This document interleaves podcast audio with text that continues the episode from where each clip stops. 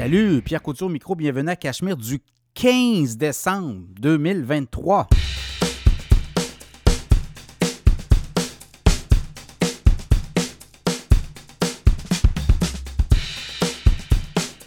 Très, très, très heureux de vous accueillir pour ce dernier podcast de l'année Cachemire. Oui, on va prendre une pause euh, Cachemire bien méritée la semaine prochaine et l'autre. Donc, les deux prochaines semaines, il n'y aura pas de podcast, mais quand même, vous en avez un cette semaine, profitez-en. Et euh, on va revenir en force 2024 pour euh, une cinquième année de Cachemire. Vous avez, ça fait quatre ans déjà que le podcast existe. Chaque semaine, on se rencontre, on parle de titres boursiers et on a évolué comme ça la communauté Cachemire. Euh, quand même, une très belle communauté. Et euh, ce qui est le fun, c'est que de plus en plus, on développe aussi de la communication, de l'interaction et ça fait en sorte que nos annonceurs reviennent aussi. Donc, euh, cette semaine, profitez-en, podcast Cachemire. Les deux prochaines semaines, euh, on ne sera pas là et on va revenir début janvier là, pour un podcast de feu. Euh, beaucoup de choses cette semaine, notamment, écoutez, la, Fed qui nous a surpris en disant qu'il va y avoir trois baisses de taux en 2024. Ça a donné de l'impulsion au marché boursier. Et là, ben, je pense qu'on est sur une espèce d'air nerf d'aller, euh, un bull run, comme on dit. Est-ce qu'on va être capable de, voir la fin de tout ça? Le Dow Jones a un sommet de 37 000 points. Donc, vous voyez, là, on est là-dedans. Évidemment, euh, tout ne sera pas en ligne droite. Il va peut-être encore avoir toutes sortes de, choses qui vont venir rééquilibrer, les choses. Mais quand même, pour les, investisseurs, les prochains mois, c'est du vert partout, je pense. En tout cas, là, vous avez vu aussi les technos sont partis en feu. Je regarde les banques qui reviennent dans le radar, les, pétrolières re- redeviennent dans le radar. On en parle cette semaine dans le podcast. Donc, c'est très intéressant ce qui se passe, les investisseurs. Euh, beaucoup d'opportunités. Évidemment, il faut faire des choix importants, des, choix judicieux. On n'achète pas des stocks pour euh, essayer de faire une passe et se retrouver euh, le bec à l'eau. Donc, il faut vraiment être stratégique, voir un peu. Il y a des mouvements cycliques aussi. Donc, dans ce contexte-là, ben, ça va être euh, une année, je regarde l'année 2023, à la bourse, le S&P 500 a fait quoi? 42% de hausse. Le, non, 20, 20 pour 22% de hausse, le S&P, c'est le Nasdaq qui a fait 42% Donc, vous voyez, là, c'est quand même impressionnant. Et là, ben, euh, je regarde euh, pour les prochains mois, ben, il y a du vert. je ne sais pas, ça va être à surveiller, là, mais il y a beaucoup d'optimisme. Et là, ben, les, euh, les prévisionnistes sont à revoir parce qu'avec des baisses de taux, ça amène euh, beaucoup d'oxygène dans l'économie. Donc, à suivre euh, cette fin 2023 très excitante. On est dans un rallye du Père Noël aussi, vous l'avez vu, là, fin octobre. Depuis ce temps-là, là, c'est du 10, 12, 13, 14% de hausse à la bourse. Donc, on est là. Euh, Podcast Cachemire, il y a deux choses, je veux vous dire. L'infolette financière Cachemire, vous voulez générer des nouveaux revenus en 2024, ben abonnez-vous à l'infolette financière. Vous allez recevoir des titres boursiers à surveiller. Évidemment, on ne vous met pas sur des titres boursiers qui peuvent. euh, oui, ça peut planter à court terme, mais c'est souvent des titres qui sont de qualité.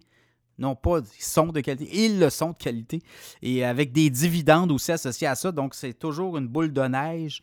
Et c'est des titres qui vont prendre la valeur au fil des, euh, mois, des trimestres. On vous avait parlé en début d'année d'Apple. Bien, Apple est à 125. Apple est rendu à 200 Donc, il y a du monde qui hésitait à acheter Apple à 125. Aujourd'hui, le titre est à 200 ou autour de 200. Donc, vous voyez, c'est le genre de titre qu'on parle. On parle des pétrolières, on y va cyclique, on parle des financières, euh, techno. On regarde, il y a des nouveaux joueurs aussi qui arrivent. Nvidia aussi cette année, quoi, 230, 240% de hausse.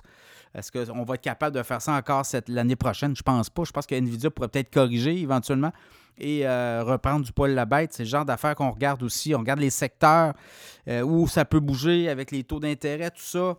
Donc, euh, vraiment, euh, l'infolette, beaucoup de gens qui s'abonnent et qui aiment et, et qui reviennent.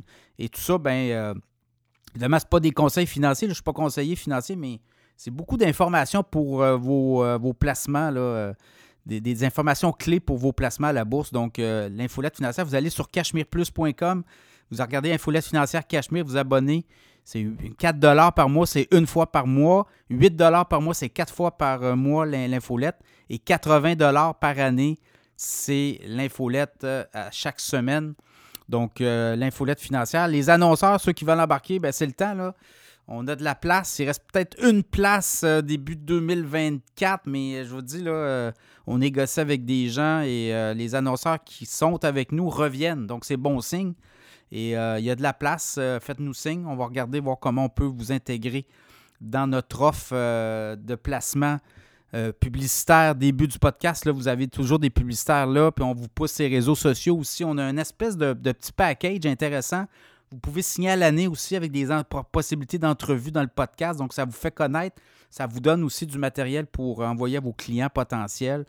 Donc, euh, si vous voulez embarquer dans le show, comme on dit, ben, on va vous pousser aussi auprès de la communauté Cachemire donc, euh, faites-nous signe si vous voulez embarquer pour 2024. Euh, les annonceurs cette semaine, ben, il y a Frédéric Turcotte, conseiller financier. Vous avez des placements éparpillés. Vous êtes une entreprise, vous avez de l'argent, le compte d'entreprise, il y a de l'argent qui dort.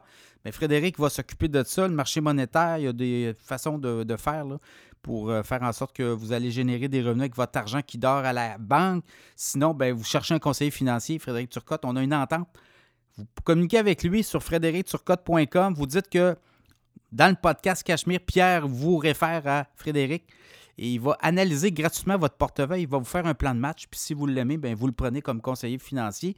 Et également, ProStar SEO, Éric Saint-Cyr. Ben, euh, c'est le président, on va l'avoir euh, cette semaine en, entrevue. Et bien, ProStar SEO, vous voulez être référencé dans les premières pages. En Google, c'est un gros annuaire, mais il faut sortir d'un premier en haut vos produits et services, ben, ProStar SEO vont s'occuper de vous faire monter, d'être un premier référencé. Parce que ça marche avec des mots-clés, ça marche avec plein. Il y a plein, plein de, trucs là, pour être en avant. Puis également, comment on, fait notre site web, comment on travaille le contenu pour que les robots de Google nous amènent les premiers en haut. Donc, il y a plein de trucs comme ça. ProStar SEO, sont avec nous depuis plusieurs mois et on gagne des clients. Justement, Eric me parlait, a encore gagné un client récemment grâce à Cachemire. Donc, vous voyez, la publicité dans Cachemire, ça marche. ProStar SEO fonctionne et ils vont revenir avec nous en 2024. Donc, ProStar SEO pour le référencement web, n'hésitez pas à les. Euh, faire appel à leur service et à dire que c'est Cachemire aussi, Pierre Couture qui vous envoie. Euh, les sujets cette semaine, il y en a plusieurs. Euh, je regarde là, vite, vite, vite. les taux d'intérêt, oui, on va parler de ça. Là, vont baisser 3-4 fois en 2024. Ça peut dire quoi? Ça peut vouloir dire quoi pour l'économie? L'immobilier, les prix des maisons vont remonter en 2024. Les marchés boursiers sur le speed, tout un rallye boursier, on va parler de ça. SpaceX qui va débarquer bientôt à la bourse. On va jaser de ça, comment ça vaut et euh, à quoi on pourrait s'attendre. Les actions de SpaceX éventuellement. Apple qui pourrait valoir 4 000 milliards d'ici la fin de 2024. Également, le pétrole à surveiller. Vous avez vu, hein, ça a pivoté. Le pétrole a monté de 3-4 le baril. Donc, euh, à suivre, le pétrole également. Les bourses, les titres les plus performants de la semaine. Il y a des surprises. Et euh, on va jaser de ça aussi euh, dans l'émission. Deuxième partie, ben, Éric Saint-Cyr, Star SEO, est avec nous. également, Frédéric Turcotte, Mireille Rondy. Frédéric Turcotte, vous l'entendez souvent dans le podcast, mais il est avec Mireille Rondy. C'est des partenaires dans le bureau. Et là également, on ajoute un troisième maillon. Donc, la famille s'agrandit du côté de Frédéric Turcotte et Mireille Rondy au niveau du placement financier. Donc, on va jaser de ça. Et on va jaser avec Frédéric des titres à surveiller, des placements à surveiller en 2024.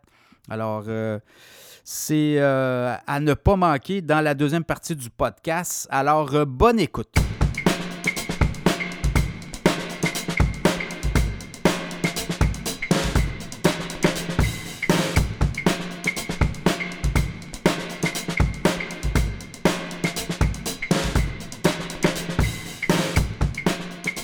Préparez-vous à des baisses de taux d'intérêt en 2024. Quand même, un coup de semonce assez impressionnant cette semaine du côté des États-Unis. Le grand patron de la Banque centrale des États-Unis, la Fed, Jérôme Powell, a annoncé, quand même, on ne l'attendait pas euh, aussi, euh, aussi dru que ça, mais quand même, a annoncé qu'on gelait les taux encore une fois aux États-Unis, donc statu quo, mais en plus, on réservait trois baisses de taux en 2024 aux emprunteurs, aux gens qui euh, doivent aller euh, contracter un prêt ou euh, tout le moins, le loyer de l'argent est tous les, tout lié là, au, taux directeur. Donc, dans ce contexte-là, écoutez, on, s'attendait à ce quand même qu'on nous dise que oui, ça va mieux, l'inflation diminue, mais quand même, on a déballé le grand jeu. Et là, ben, on vient d'ouvrir la porte à des baisses de taux de façon importante. On parle de 3 à 4 baisses de taux aux États-Unis Au Canada, on parle de 3-4 baisses de taux et ça pourrait être même en janvier. On a une rencontre de la Banque du Canada le 24 janvier. Ça pourrait être là, ça pourrait être un petit peu plus tard, peut-être février ou mars. Chose certaine, ce n'est pas euh, le statu quo qui attend les investisseurs, notamment les emprunteurs, puisque ça va diminuer. Là, il y a des scénarios. La banque UBS pense que ça pourrait même baisser de 200 à 250 points de base aux États-Unis et au Canada. Donc, voyez-vous, là, on est à 5% au Canada. Donc, on pourrait avoir à la fin de 2024 un taux directeur autour de 2,5% ou 3% dans ces eaux-là. Donc, ça va aller vite. Et je pense que les gouvernements ont fait, le, en fait, les banques centrales ont fait le travail là, depuis euh, mars 2022. On montait, on montait. On a eu quoi? 12 hausses successives du taux directeur. Et là, à un moment donné, ben oui, ça mord. Oui, ça fonctionne. L'inflation diminue. 3,1% aux États-Unis. On a eu les chiffres du mois de novembre. Au, Canada, on va voir les chiffres un petit peu plus tard en décembre. Mais on avait quoi? 3,2, 3,3 au Canada, à peu près, là, de mémoire. Au Québec, c'est plus élevé. Mais euh, on le voit, ça fonctionne. L'économie ralentit beaucoup aussi. Au Canada, on a vu au troisième trimestre là, une baisse d'1,1 du PIB. Donc, tout ça mis ensemble, là, ben, on est prêt pour des baisses de taux, de la musique aux oreilles de Wall Street, évidemment. Les marchés boursiers se sont emballés.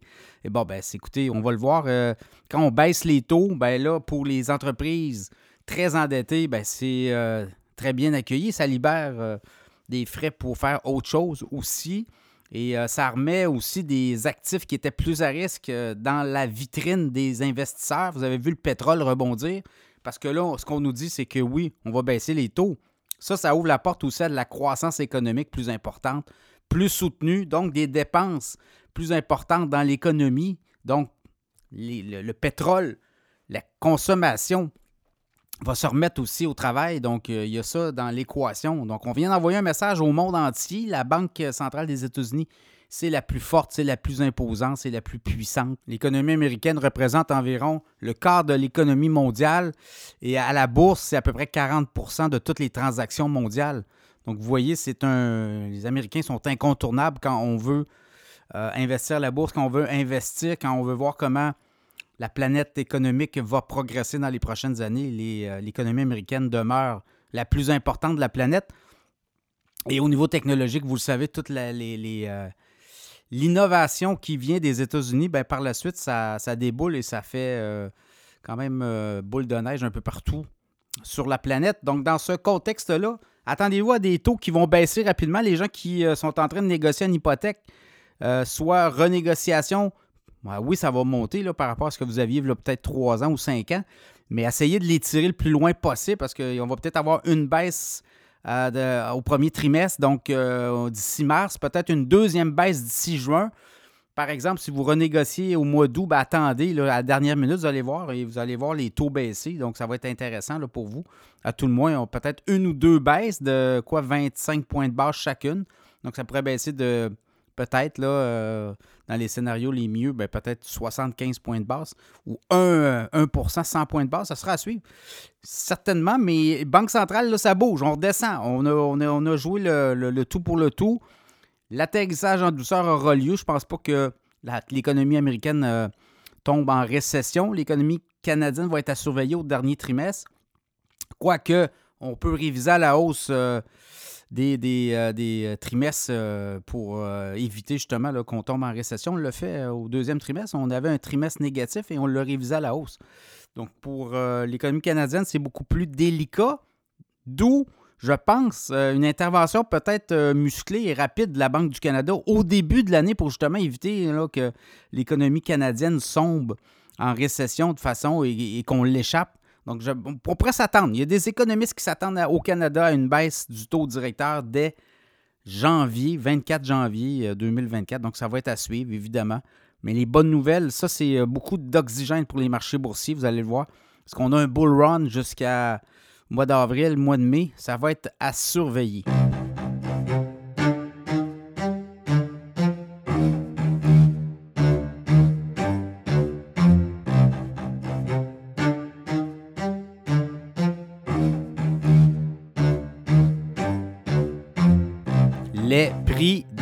Vont continuer de s'apprécier en 2024 au Québec. Au Canada aussi, euh, on a eu des chiffres cette semaine, notamment de Royal Lepage, quand même une bannière importante dans le marché immobilier. Et euh, les experts s'attendent à des hausses de prix pour euh, le marché canadien, mais le marché québécois également. Là, on parle de hausse de prix possible de 6% pour l'unifamilial et de 5% dans l'unité, la copropriété. Donc, si on jumelle tout ça, c'est environ 5,5% donc, euh, les experts de euh, Royal Lepage euh. Ben, on le voit, là, le marché immobilier reprend de la vigueur aussi. Les baisses de taux attendues vont aussi stimuler les ventes. Ça va des acheteurs potentiels sur les lignes de départ, sur les blocs de départ. Ceux-ci étaient sur les lignes de côté. Il y en avait beaucoup qui avaient comme mis le projet sur la glace, mais là, baisse de taux notamment les coûts d'emprunt, les taux d'intérêt, ben, ça va faire en sorte que les hypothèques, ben, ça va être plus alléchant. Évidemment, les prix vont suivre, les inventaires, tout dépendant aussi des inventaires. Et euh, c'est pas étranger ce qui se passe là. Je regarde du côté de la région de Québec, euh, le marché immobilier va continuer de bien aller. Il manque de maisons, donc ça crée quand même par la bande, ça crée un choc. Là. Je regardais prix euh, médian en novembre euh, à Québec, ben, c'est 360 500. C'est une hausse de 4% sur un an. C'était 345 000 en novembre 2022. Même chose pour les copropriétés, là, 259 000 le mois dernier à Québec. Le mois correspondant 2022, c'était 223 000. Donc, c'est une hausse de 16% vous le voyez. Les gens semblent euh, peut-être se se précipiter sur les condos, à défaut d'avoir des maisons disponibles aussi. Les inventaires sont très serrés. Et dans le cas de Montréal, même chose, les prix, je regarde euh, unifamilial, prix médian, ben, c'est 4 de hausse au mois de novembre, 539 700 versus 520 000. Et puis dans le condo, ben, c'est 4 également, 395 000 versus 380 000. Donc, euh, ce qu'on nous dit, c'est que oui, ça va continuer de grimper. Oui, euh, les taux d'intérêt vont jouer. Et ce que ça fait, c'est que ça envoie des signaux aussi. L'économie reprend, vous allez le voir, avec la baisse des coûts d'emprunt, les baisses des coûts pour les consommateurs, bien, ça donne l'oxygène aussi. Ça vient euh, pour les gens qui ont à renouveler leurs hypothèques aussi. Là, ça, c'est, euh, de la musique, euh, c'est très intéressant. Évidemment, parce que là, on va avoir des scénarios de baisse. Et là, ça, ça va tout relancer aussi les projets immobiliers. Vous le voyez, les promoteurs, il y en a beaucoup qui ont mis euh, sur la glace leur projet parce que les taux d'intérêt étaient trop élevés, coût euh, de la main-d'œuvre, également coût des, matériaux. Mais là, avec la baisse, euh, notamment des coûts d'emprunt, on est capable de se projeter, on est capable de voir aussi qu'il va y avoir des baisses de taux dans le temps. Et ça, ça amène beaucoup d'espoir et on va voir des projets repartir assez rapidement. Des projets de promoteurs immobiliers 2024. je vous le dis, là, attachez votre sucre, vous allez en voir pas mal plus qu'en 2023. Il y avait quand même beaucoup de baisses de mise en chantier. Euh, au Québec. Mais là, ça repart. Ça va repartir de plus belle 2024. La première baisse de taux, là, ça va donner un coup.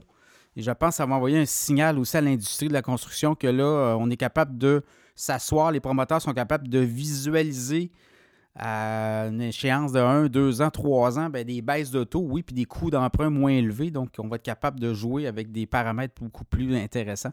Donc, à suivre clairement, euh, le marché immobilier, les prix des maisons, ne ça ne redescendra pas.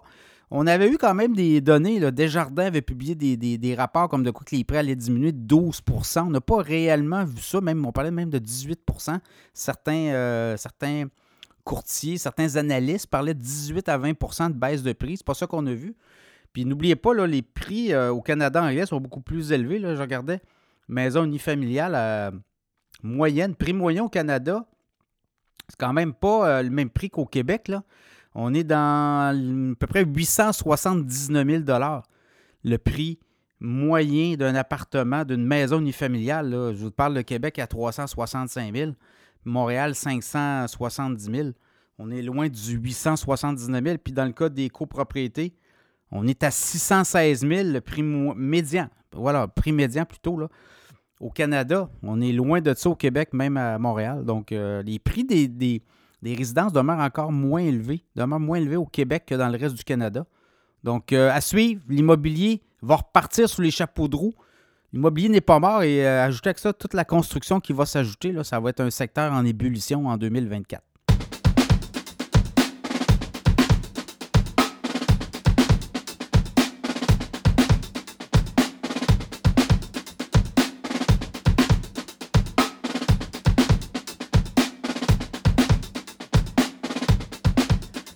Un rallye pour les marchés boursiers cette semaine, encore une fois.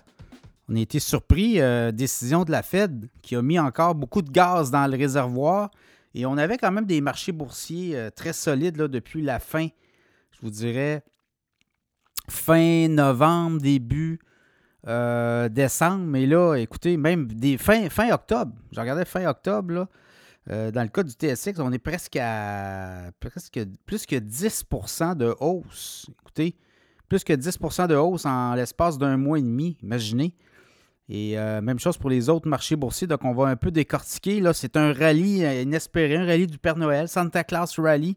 Il n'y a pas de doute. On va finir l'année en force, on l'espère, avec cette décision de la Fed qui nous dit euh, il n'y aura plus de hausse de taux. Non seulement il n'y aura plus de hausse de taux, mais on va baisser les taux en 2024. Donc, trois baisses minimum euh, et peut-être même quatre. Là. Donc, ça donne beaucoup de munitions aux euh, investisseurs qui recherchaient des placements plus risqués, des placements où on a de la valeur, la croissance notamment, et euh, où les taux d'intérêt jouent sur la valeur des entreprises. Donc, clairement, les technos sont avantagés. Il y avait aussi dans le radar des placements qui étaient moins euh, recherchés, ben on a vu vraiment là, en l'espace de 2-3 jours, ça, tout ça reviré de bord, notamment les banques, secteur bancaire, secteur du pétrole aussi. Le pétrole a rebondi. On a touché un cru de 68 euh, dans le WTI euh, récemment. Là, on a touché un 72, 73. Donc, ça aussi, c'est parce que là, on voit l'économie. l'économie va repartir. Donc, on redonne du, de l'oxygène pour euh, des baisses de taux. Des baisses de taux, ça veut dire que là, les gens vont recommencer à avoir de l'horizon. Les coûts d'emprunt vont diminuer, notamment pour les, euh, dans le secteur immobilier, les acheteurs potentiels de maisons. Les entreprises, les, coûts d'emprunt qui étaient élevés, bon, on, va avoir plus d'oxygène aussi. Donc, ça envoie beaucoup de signaux positifs depuis le début de l'année. Je regarde vite, vite, vite. Le TSX euh, en hausse d'à peu près 7% pas tout à fait 7% mais euh, regardez, là, depuis la fin octobre, c'est vraiment une poussée incroyable. Donc, à près de 10 autour de 20 765. Donc, ça pourrait être intéressant. Surtout que la Bourse de Toronto, on le sait, c'est le pétrole, le gaz et euh, les financières. C'est des gros joueurs, ça, dans, les, dans la, composition des indices, notamment de TSX 60. Donc, euh, ça, ça pourrait être des catalyseurs. Puis les gens pourraient recommencer à racheter des titres de banque, des titres pétroliers. Donc, ça, ça va être à surveiller aussi. Autre euh, parquet euh, boursier qui est intéressant, le SP 500, lui, c'est 23% de hausse depuis le début de l'année. Là, regardez, là, depuis le 26 octobre, le SP était à 4137 points. Au moment où je vous parle, était à 4700, 4800. On va-tu finir à 5000? Il y avait des analystes qui le voyaient, mais là, dépendant comment la Fed allait faire son, son, verbatim, mais là, clairement, euh, tout est possible. Après ça, on regarde au niveau Dow Jones. Le Dow Jones est en hausse de 12% et euh, depuis le 27 octobre, il n'est plus l'ombre de lui-même. Même que le Dow Jones a atteint un, record de tous les temps euh, hier, au cours des derniers jours, 37 248. C'est du jamais vu. Même le SP 500 était dans un record de janvier 2022 là, à 4600, près des 4700. Donc euh, là, on bat des records euh, assez euh, jamais vus. Dans le cas du Nasdaq, là, depuis le début de l'année, tu as 42% imaginez. Donc les technos ont très bien fait. Puis depuis la fin du mois d'octobre, aussi, on est en forte poussée. Les technos vont, vont se faire aider par les baisses de taux parce que des, des entreprises très endettées. Hein, on génère beaucoup de dettes pour aller en croissance. Donc, euh, ça va jouer. Euh, d'ici la fin de l'année, clairement, on est sur un bull run. Je pense qu'on pourrait voir euh, même déborder janvier, février, mars.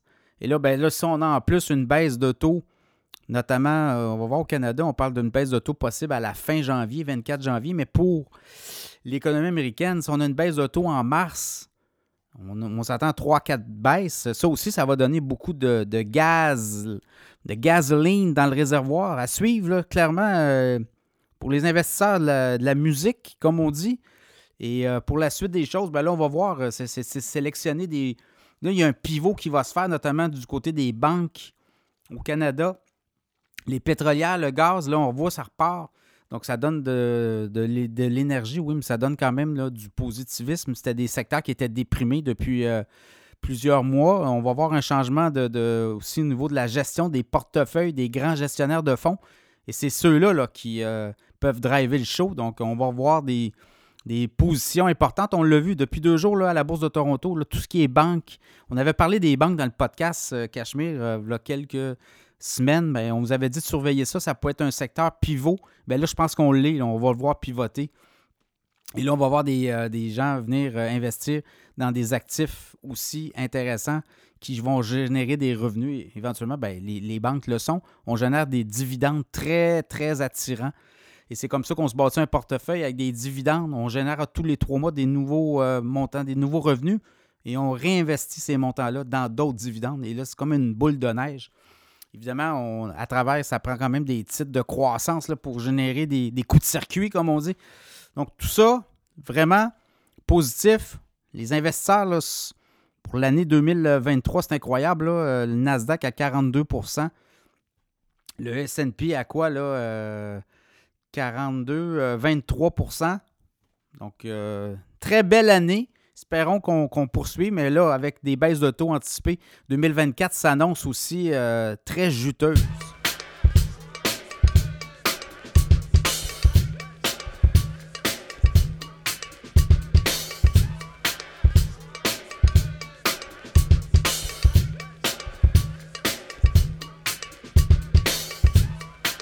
On va jaser de SpaceX, compagnie qui euh, appartient à Elon Musk notamment fondateur, cofondateur, euh, et SpaceX a donné des signes, en fait, des, données cette semaine sur euh, la valeur potentielle et où on veut s'en aller. SpaceX veut aller à la bourse. On dit que l'entreprise pourrait être introduite à la bourse à Wall Street quelque part en 2024. Ça pourrait être peut-être plus dans la deuxième portion de 2024. Mais là, on a commencé à vendre à l'interne des actions pour les, euh, les initiés on a parti une vente euh, cet été, l'été dernier. On l'avait vendu, je pense, autour des 80 et là, on est autour des 97 ce qui valoriserait un peu euh, SpaceX à 180 milliards de dollars. Donc, on est dans cette, euh, espèce de fourchette-là de 180-200 milliards. La dernière ronde qui s'était faite l'été dernier, on valorisait SpaceX à 150 milliards. Là, on l'a révisé à la hausse. Pourquoi? Parce que SpaceX génère beaucoup de revenus. on dit que cette année, SpaceX prévoit générer 9 milliards de revenus. Euh, SpaceX détient également sa division Starlink. On dit que Starlink a 2 millions d'utilisateurs actifs sur la planète. On a 5000 satellites en basse orbite qui euh, génèrent notamment des signaux pour, euh, signaux pour l'Internet basse. Euh, ben, on est en basse orbite, là, mais l'Internet haute vitesse. SpaceX est en, avec Starlink est en forte croissance. Et l'autre chose, ben, c'est les fusées aussi. On travaille beaucoup avec la NASA, notamment d'autres. Euh, d'autres entreprises, on va lancer, on lance régulièrement là, des fusées de SpaceX pour aller déposer des satellites en basse orbite pour une multitude d'entreprises, notamment des télécoms. Donc, tout ça fait en sorte que ça devient alléchant. On dit que les revenus de SpaceX pourraient atteindre en 2024 15 milliards. Donc, vous voyez, là, entre 9 actuellement et 15 milliards, il y a quand même une marche. Donc, dans le contexte actuel, euh, quand on regarde SpaceX à 180 milliards, Boeing actuellement est évalué à 150 milliards, Lockheed Martin 112 milliards, Northrop Grumman 73 milliards. Et là, quand on rentre dans les techno, des télécoms, Verizon, 154 milliards, ATT, 115 milliards. Donc, vous voyez où on va situer SpaceX. Ça va être à suivre. Et là, bien évidemment, si on entre dans le, marché des initiés à 97 évidemment, on veut vendre et on veut privilégier les initiés avant le grand public. Donc, ça va. Euh, sûrement tourner peut-être à 115, 120, 150 dollars au niveau du SpaceX. Ça sera à suivre, évidemment.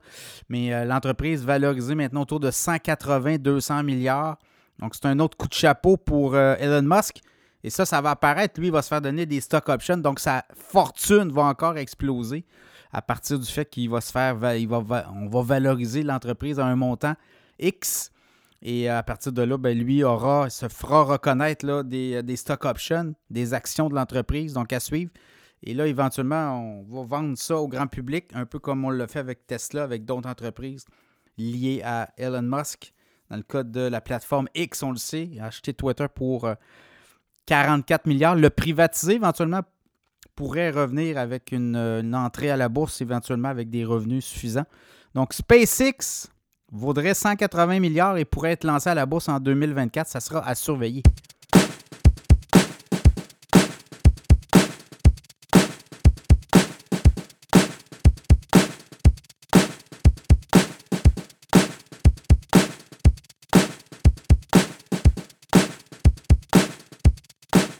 Est-ce que le géant Apple pourrait atteindre la valorisation de 4 000 milliards de dollars US en 2024? La question est lancée et cette semaine, il y a un analyste qui suit de près euh, l'entreprise et qui a dit que oui, effectivement, Apple serait très bien situé là, pour euh, valoriser éventuellement à 4 000 milliards. L'entreprise est actuellement valorisée à plus de 3 000 milliards. On l'a atteint donc, 3 000 milliards, plus de 3 000 milliards, on l'a atteint au cours des dernières semaines. Et là, ben, Dan Eves de Webbush, qui suit le titre de Apple, dit écoutez, l'entreprise est très bien positionnée pour faire exploser son titre boursier, oui, mais également ses revenus au cours des prochains mois, notamment les fêtes. Oui, la période des fêtes actuellement, on dit qu'il y a beaucoup d'attentes euh, pour le iPhone 15 et tous les produits et services de Apple, on dit qu'on pourrait vendre 240 millions d'iPhone en 2024.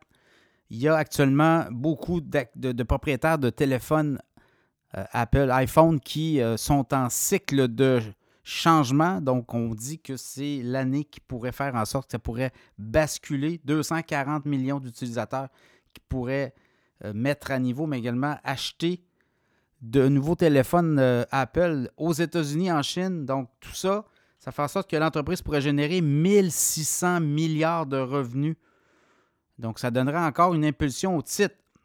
Ives, Dan Ives, qui est euh, l'analyste pour euh, Webbush, lui dit que euh, le, titre boursier d'Apple pourrait atteindre les 250 dollars en 2024. Le titre d'Apple actuellement est autour de 198. Ça flirte avec les 200. Là.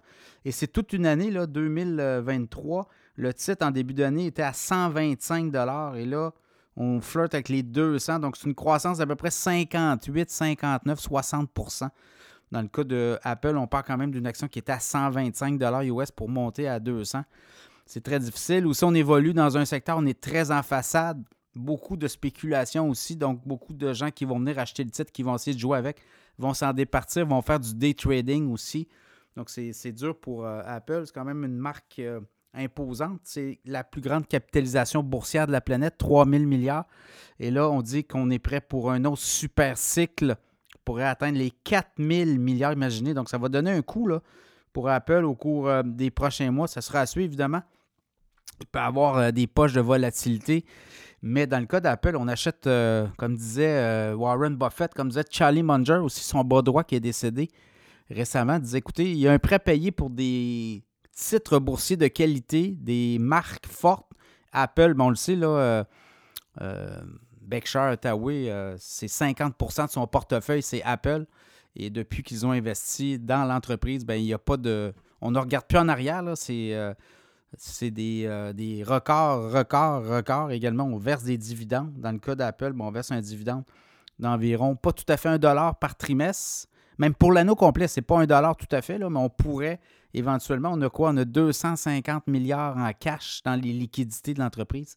Donc, c'est une entreprise qui a encore les moyens de ses ambitions, qui a des nouveaux produits à venir, une nouvelle, nouvelle pipeline de produits.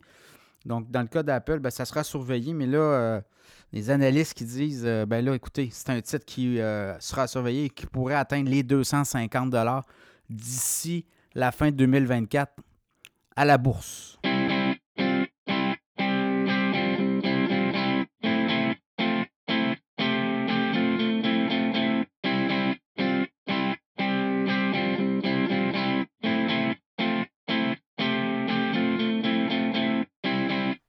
Est-ce que le prix du pétrole pourrait s'enflammer? On a vu quand même les aiguilles bouger cette semaine avec la décision de la Banque centrale des États-Unis de geler, non seulement de geler son taux directeur, mais de dire aussi qu'il y aurait trois, au moins trois baisses de taux euh, d'intérêt en 2024. Donc, ça l'a envoyé des signaux. Et là, ben, les économistes, les stratèges, les prévisionnistes dans toutes les grandes banques, euh, on est en train de réviser les scénarios, puisque là, ça change complètement la donne. On est encore dans une situation encore récemment où les gens des banques centrales, notamment la Fed, qui nous disaient, ben là, écoutez, on pense encore euh, monter les taux, on regarde ça aller et ça se pourrait qu'on passe à l'action au cours des euh, prochains mois. Là, clairement, le message, c'est que non, c'est terminé. Non seulement il n'y a plus de hausse de taux, mais on va baisser les taux.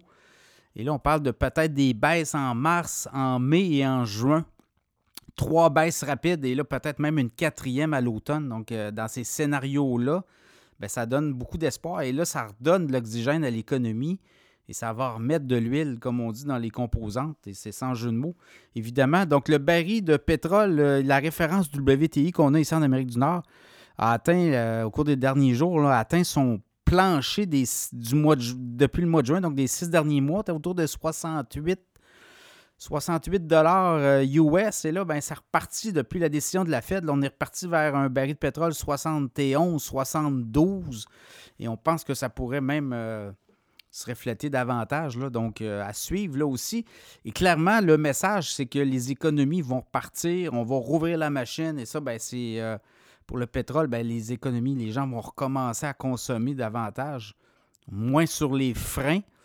Et euh, le gaz naturel, même chose, le gaz naturel. Là aussi, c'est l'hiver. Vous avez vu, le temps froid n'est pas au rendez-vous. Peut-être qu'on va avoir davantage aussi de livraison. Temps froid, donc ça fait aussi que les prix vont euh, peut-être aussi partir vers le haut. Je pense pas peut-être, je pense que oui, ça va partir vers le haut. Les analystes sont assez clairs avec la décision de la Fed de relancer euh, la machine, notamment au niveau économique.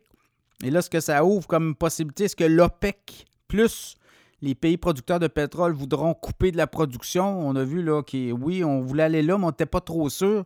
Donc là, tout le monde aurait peut-être intérêt à avoir un baril de pétrole plutôt autour des 80, 85, peut-être là, euh, côté réaliste.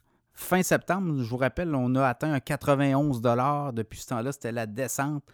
On a atteint le plancher à 68. Est-ce qu'on va retourner là?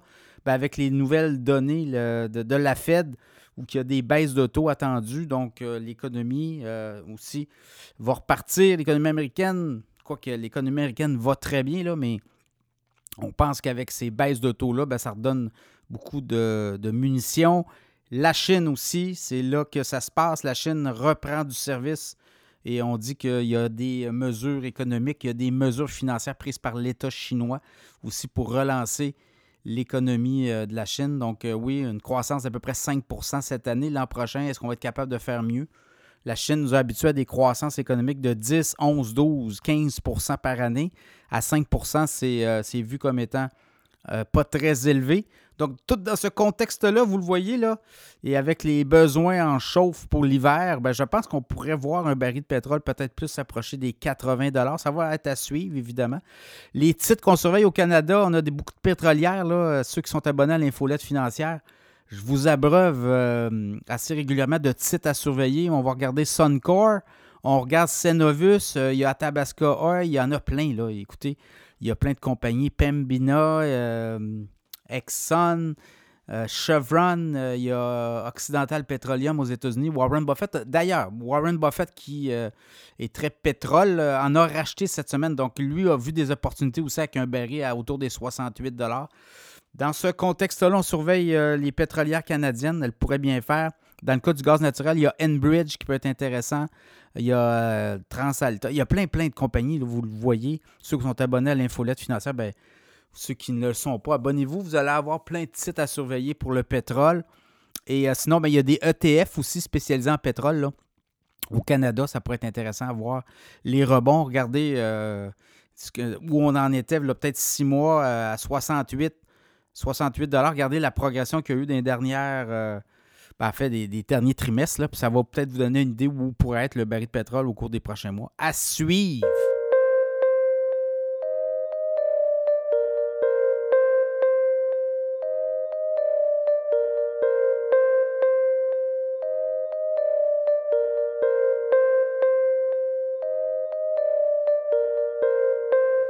On va jaser des titres boursiers les plus performants de la semaine. Ça a été toute une semaine à la bourse euh, pour les investisseurs, tant du côté canadien qu'américain, mais quand même, il y a des titres qui ont très bien performé. Je regarde, là, il y a du 9% du 7% 9% à la bourse en une semaine, c'est quelque chose.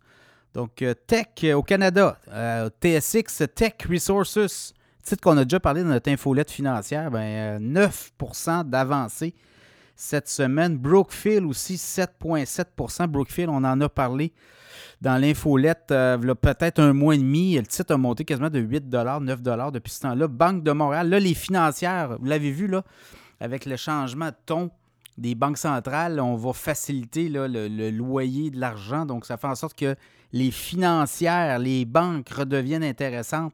6,3% de hausse du titre de la Banque de Montréal. Cette semaine, Shopify euh, dans les technos, 6,3% Manulife, 6% Magna dans les pièces d'auto, 5,5% Banque Royale, RBC, 5,3% euh, Banque euh, CIBC, 5,1% La Banque de la Nouvelle-Écosse, un recentrage. D'ailleurs, on a fait un segment là-dessus cette semaine. Recentrage, 5% de hausse.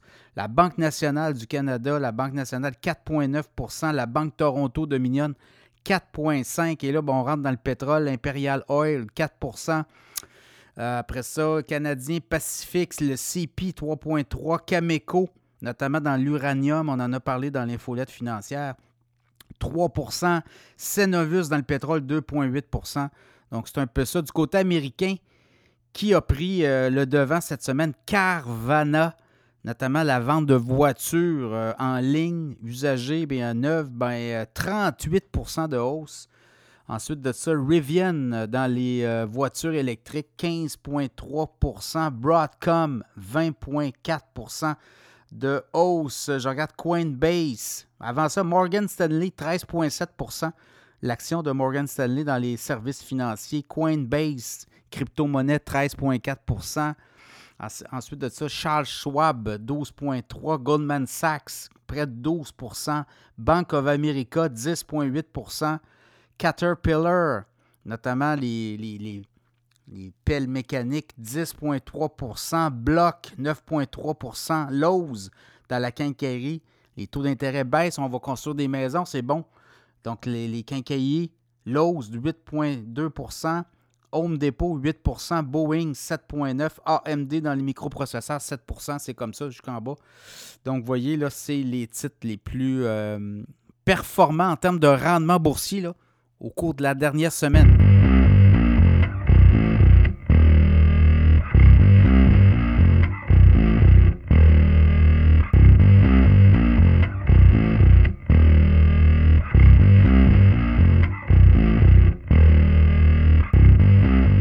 Référencement web est plus que jamais d'actualité. Pour en parler, le président de ProStar SEO, Éric Saint-Cyr, est avec nous. Comment ça va, Éric? Ça va très bien, Pierre, et toi? Oui, ça va bien. Écoute, euh, on finit l'année en Lyon, comme on dit. On se prépare pour 2024. Et là, tu remarques que, oui, des escrocs euh, sur le web, il y en a de plus en plus. C'est important. Et Google euh, fait le ménage là-dedans. Là, tu vas nous parler de Google Eat. Oui, effectivement. Google cherche de plus en plus, puis ça, c'est à son mérite. On n'est pas toujours d'accord avec ce que Google fait, mais dans ce cas-ci, c'est très bien présenter dans le haut de la liste les sites qui, pour lui, sont des sites les plus respectables, c'est-à-dire où les possibilités de fraude ou de misinformation sont plus basses que, ce qu'on devrait s'attendre. Pour faire ça, Google a, d'ailleurs, il l'a updaté il n'y a pas tellement longtemps, a mis un acronyme, il y a quatre lettres ensemble qui sont EEAT. Le premier E, c'est pour expérience, ensuite expertise, le A, c'est pour autorité. Et le T, c'est pour trust en anglais ou fiabilité, confiance, si vous voulez, en français. C'est d'ailleurs le plus important. On va finir sur celui-là, mais c'est vraiment celui-là qui compte le plus. Donc, lorsque vous avez un site web, vous devriez toujours avoir une page qui parle de à propos. Si vous êtes une entreprise, vous devriez avoir une page contact, une page à propos.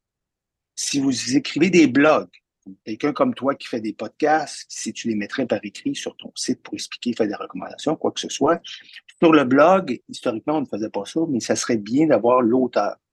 c'est qui qui me donne cette recommandation-là? L'historique de tout ça, ça vient de ce qu'on appelait euh, Your Money or Your Life, qui étaient euh, les sites qui faisaient des recommandations euh, au point de vue financier, puis des recommandations au point de vue santé. C'est dans ces places-là où il y a eu le plus de dérapage à travers les années, là, où c'est qu'il y avait beaucoup de pump and dump dans, dans le domaine des stocks. Exemple, quelqu'un arrivait et disait Moi, j'ai un site, j'ai un stock extraordinaire à, à point une scène, puis il va monter à 10 piastres, il devient millionnaire. Les gars faisaient monter du stock jusqu'à 1 piastres, puis ils vendaient tout ce qu'il y avait, puis ça pour ça d'autres choses. on en a vu beaucoup, beaucoup. Tu as aussi eu les, euh, les, euh, les mille et une pilules pour maigrir ou les mille et une pilules pour euh, augmenter tes capacités masculines, si tu veux, qui, euh, qui était vendu à gauche et à droite, puis qui ne respectait pas les différentes normes qu'on peut retrouver euh, médicalement ou des recommandations ou ce que la pilule était supposée faire, c'était pas vrai ce qu'elle faisait à ce moment Donc, Google a réussi avec son algorithme, c'est quand même assez complexe, à, à, faire des encres, des anchors, des places où il est capable de dire, ben, je vais aller vérifier si la personne qui écrit le blog, exemple, parce qu'elle a l'expérience. Si je vais voir son, son profil LinkedIn, si je vais voir les autres places où on parle de cet individu-là, est-ce que c'est quelqu'un qui ça fait comme toi, 10, 15, 20 ans, qui parle de c'est quelqu'un qui a commencé hier puis qui commence tout de suite à donner des recommandations.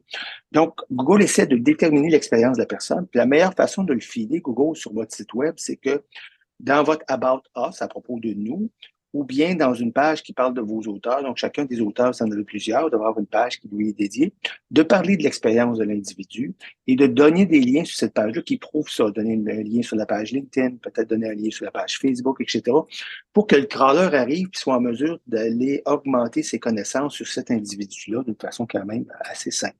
Donc, l'expérience de quelqu'un qui écrit un site, qui détient un site, devient euh, de plus en plus importante. L'expérience, ça se ressemble, mais c'est pas exactement la même chose que l'expertise. L'expérience est une chose, mais ce qui est mentionné dans l'article doit aussi démontrer qu'on sait quoi qu'on parle. Euh, c'est pas du ramanché, et c'est d'ailleurs ce qui différencie souvent un peu le AI. Il va être très, très précis au point de vue de l'expertise, mais qui parlera pas nécessairement de la condition de l'individu. Donc, si vous vous servez du, de l'intelligence artificielle pour construire des textes, n'hésitez pas à donner aussi des points qui font référence à vous. Lorsque je travaillais à tel endroit, j'ai rencontré cette situation-là. Ça humanise le texte, mais ça permet aussi à Google de voir que ce n'est pas seulement du output de AI, mais ça vient d'un individu qui réfère une expérience dans sa vie. Donc, l'expérience, l'expertise, c'est quand même assez simple, c'est au niveau de l'individu. L'autorité, ça devient un petit peu plus complexe. L'autorité, on croit que Google la détermine avec les liens à l'extérieur de votre site qui vont pointer sur ton site et qui vont parler de toi ou de ton entreprise. Donc, dans le fond, le site autorité, l'autorité d'un site web, c'est le trafic que le site reçoit et aussi, est-ce qu'il y a d'autres sites qui parlent de toi? Donc, qu'est-ce que le, le web te considère comme une sommité dans ton domaine? Si moi, demain matin, je parle des meilleurs podcasts euh, financiers au Canada, puis tu es mentionné dans ce podcast-là, mais pour Google, c'est une marque d'autorité. Il y a quelqu'un à l'extérieur de ton site qui dit ça, c'est des kings dans ce qu'ils font. Donc, à ce moment-là, euh, il y aurait, euh, ça va aider à mieux, à mieux passer ton message. Quand tu vas écrire des textes ou quoi que ce soit, ils vont se retrouver plus haut dans, l'outil de recherche.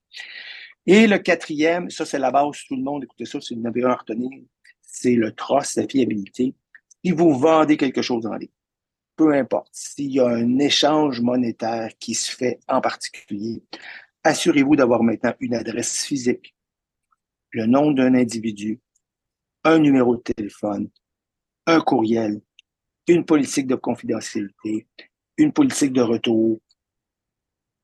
Pensez-y, si vous faites affaire avec une entreprise, vous êtes en mesure, si vous achetez quelque chose, de communiquer avec eux, vous dire j'ai un problème. Est-ce que je peux le retourner? À qui je fais affaire, que je peux t'appeler. Il y a énormément de sites web où on n'a pas ça. On a qu'un petit mail qui se perd quelque part pour l'acheter, puis là, on est pogné avec la bébelle qu'on a achetée, on ne peut pas retourner. Donc, si vous voulez que votre site continue de bien faire ou s'améliore dans le futur, prenez la peine d'aller voir est-ce que j'ai une politique de confidentialité, une politique de cookies, est-ce que j'ai euh, un numéro de téléphone clair qui est facile à me rejoindre, etc. Là. Il faut que vous soyez comme une. Voyez votre site web comme une, entreprise, en anglais on dit brick and mortar, comme une entreprise physique, où il y a une adresse, on sait où rentrer, on sait qui rejoindre, on sait quand ils sont. Oui, puis au Québec, euh, si vous faites ces quatre choses-là, Oui, puis tu as la loi 25 au Québec qui est entrée en vigueur, là, qui euh, est assez stricte aussi. Là, quand tu vends des choses et puis quand tu as des listes de noms puis tu ramasses de la data, il faut que tu autorises, il faut que la, personne qui vient sur ton site autorise le fait des cookies. Là. Ça commence à être plus serré aussi. Hein? C'est très sévère. La loi est très, très sévère et elle est très, très peu respectée. C'est très rare encore au Québec aujourd'hui que tu embarques sur un site et on a une politique de cookies en bas. Vous allez me dire, ben moi, je n'en fais pas. Si vous avez déjà fait du Google Ads une fois dans votre vie, vous avez probablement ce qu'on appelle des Google Tags. Il y a une accumulation de data qui se fait sur votre site web sans que vous le sachiez. Et souvent, même avec les thèmes, avec le site que vous avez, il y a de l'accumulation de données qui se fait. Donc, prenez pas de chance. Investissez 100 dollars par année. Je pense que ça coûte d'avoir ce qu'on appelle un plugin, un petit logiciel qui fait qu'on va dire aux gens, ben, euh, voulez-vous qu'on suive vos informations ou vous acceptez ou non, je refuse. À ce moment-là, le site devient plus hermétique puis il ne retient pas d'informations. C'est la loi. On ne peut pas y détourner. Si vous faites affaire en Europe, la loi européenne est encore plus sévère, ou aussi sévère que la loi 25, je crois qu'elle est plus sévère. Donc, euh, n'hésitez pas parce que les pénalités sont très, très fortes. Oui, c'est ça. Là, qu'est-ce que tu vois dans le marché actuellement, dans le SEO? Tu as des clients qui euh, viennent chez vous et qui regardent et disent Écoute, Aidez-moi ah, parce que je dois, je dois être plus performant. Ce qu'on se rend compte, nous, euh, dire, j'aurais dû me rendre compte de ça avant, ça aurait, ça, aurait été plus payant pour moi. C'est que ça fait des années qu'on pénètre les États-Unis. Nous, on fait du SEO international pour plusieurs de nos clients, puis pour, pour, ProStar aussi. Donc, ProStar, on est connu au Québec. On a des, on a des bonnes assises dans différents secteurs euh, aux États-Unis puis au Canada anglais. Et j'ai décidé de me tremper euh, les orteils euh, dans le côté francophone européen. Donc, euh, en France, en Belgique. Pour les gens qui ont des entreprises qui cherchent à, exporter soit leur expertise ou des produits, ben, je vous invite fortement à regarder, à, vendre en France. C'est le SEO est beaucoup, beaucoup plus facile. Il est soit moins compétitif, soit que l'algorithme francophone est plus facile à déjouer que l'algorithme anglophone. Je peux pas répondre parce que ça, c'est Google ne nous dira pas. À mon avis, c'est un mélange des deux. Mais on s'est retrouvé euh, premier sur trois mots-clés très, très importants pour nous, euh, dont euh, Casino, SO Casino, où on vient de décrocher un des plus gros casinos européens francophones en ligne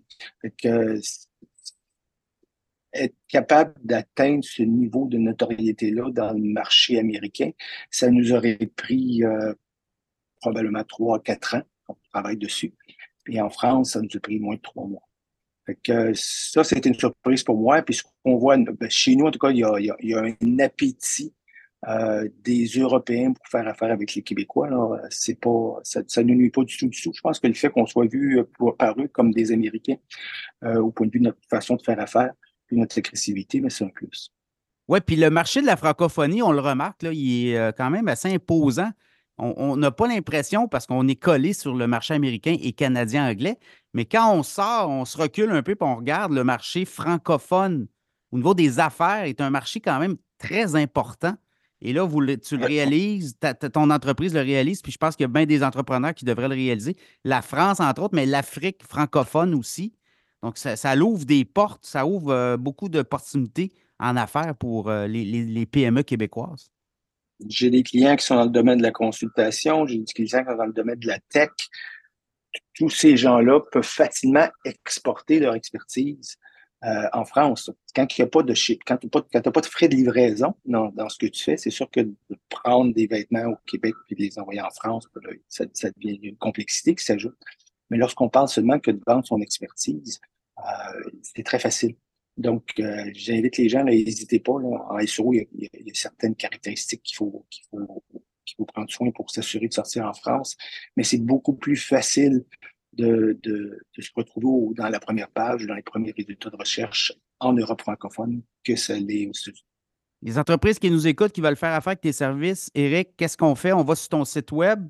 Premièrement, c'est la porte prostarseo.com. Euh, en haut, dans le coin, il y a un endroit pour prendre rendez-vous avec moi. C'est gratuit. Si vous me donnez votre site web, on va passer une heure ensemble à le revoir. Je vais vous donner, euh, je vous garantis que vous allez apprendre quelque chose. Je vais vous donner des, euh, des conseils, vous dire des choses quoi faire, puis après on regardera si on, a un fit pour que les deux entreprises fassent affaire ensemble. Quand je vous dis, on fait de l'international, on fait anglais, on fait français, on fait espagnol. Donc, on est même capable d'aller chercher de la clientèle dans, trois langues différentes.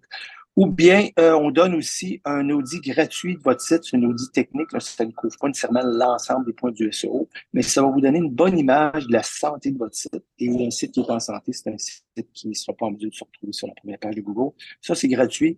Vous écrivez votre, votre nom de domaine, votre courriel et à l'intérieur d'une minute de recevoir un document d'une trentaine de pages qui fait le tour de votre site. il n'y a aucune raison de ne pas l'essayer. Et euh, souvent, vous allez avoir des surprises qui sont faciles à régler et qui vont améliorer votre référencement Ces temps-ci, tu vois des, euh, des gens venir vers toi. Il y avait de l'immobilier, il y avait beaucoup la chirurgie plastique. Il y a, plein de domaines, là, je pense, qui commencent à comprendre que le SEO est, clé dans la business euh, du day-to-day. Ça continue. Euh, je te dirais qu'on a connu un, très, très bon mois de novembre. Et à ma surprise, euh, je rencontre encore un nouveau client euh, après, notre appel. ça se continue pour le mois de décembre. À mon avis, on va avoir un fort Noël où les gens sont capables de prendre le temps à la maison pour se dire, je fais quoi, moi, pour 2024 pour accroître mes ventes? Je sens moins le ralentissement économique que je le sentais en, en août, en septembre. J'espère que la, vague au point de vue des entreprises, le pire est fait. Euh, en ce moment, j'ai l'impression que les gens commencent à retomber plus positifs et à regarder euh, euh, par en avant. Dans le domaine du, de la très petite entreprise ou des individus, ça demeure quand même difficile avec les taux d'intérêt qui sont élevés. Mais je pense que j'espère qu'on a tourné le coin au point de vue des entreprises, puis que c'est 2024 va être une meilleure année que 2023. Ouais, ben moi, je sens en tout cas euh, beaucoup de pro-action, là. Des gens qui avaient peut-être baissé les bras euh, septembre, octobre, novembre, je te dirais. Là, on le sent, là, euh, on regarde 2024, on dit il va falloir passer au travers. Les premiers mois seront peut-être un petit peu plus difficiles, mais mec, les baisses de taux arrivent, là, ça va donner une, espèce d'impulsion au marché. J'ai comme l'impression qu'il y a ça aussi. Euh, oui, oui, oui. Euh, j'ai un client qui est dans le domaine de, des achats de maisons de gens qui sont plus capables de payer, qui vont perdre leur propriété. Euh, des flips, si tu veux. Et ça demeure très, très, très actif. Il y a encore beaucoup, beaucoup de demandes. Mais je n'ai pas l'impression qu'on est aussi. Je pense que le pire est fait. Oui, c'est ça. Bah, ceux qui ont fait le chiffre et qui avaient peut-être à dire ben, on va vendre la maison puis on va s'en retourner en loyer, ils l'ont fait. Et euh, là, je pense qu'on est dans le virage. de toute façon, les banquiers ont pris le vent aussi, là, pour ne pas se retrouver avec des clés euh, trop nombreuses, ces bureaux. Là. Effectivement. Ça, c'est un gros plus. Donc, moi, je suis positif pour 2024. Euh, j'invite les gens à communiquer avec nous autres. En passant, je voulais souhaiter de joyeuses fêtes à tout le monde.